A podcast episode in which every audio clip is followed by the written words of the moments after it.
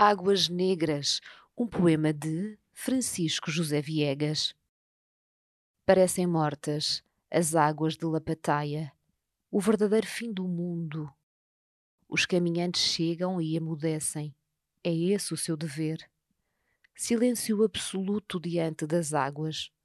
Só o absoluto silêncio concede ou devolve a vida, ilumina as árvores dos diques, a umidade incolor sobre as ervas, as chuvas de cada dia que desaparece.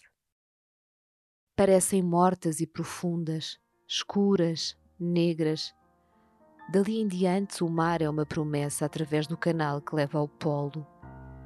Águas negras, águas de nenhum mistério, de nenhum nome.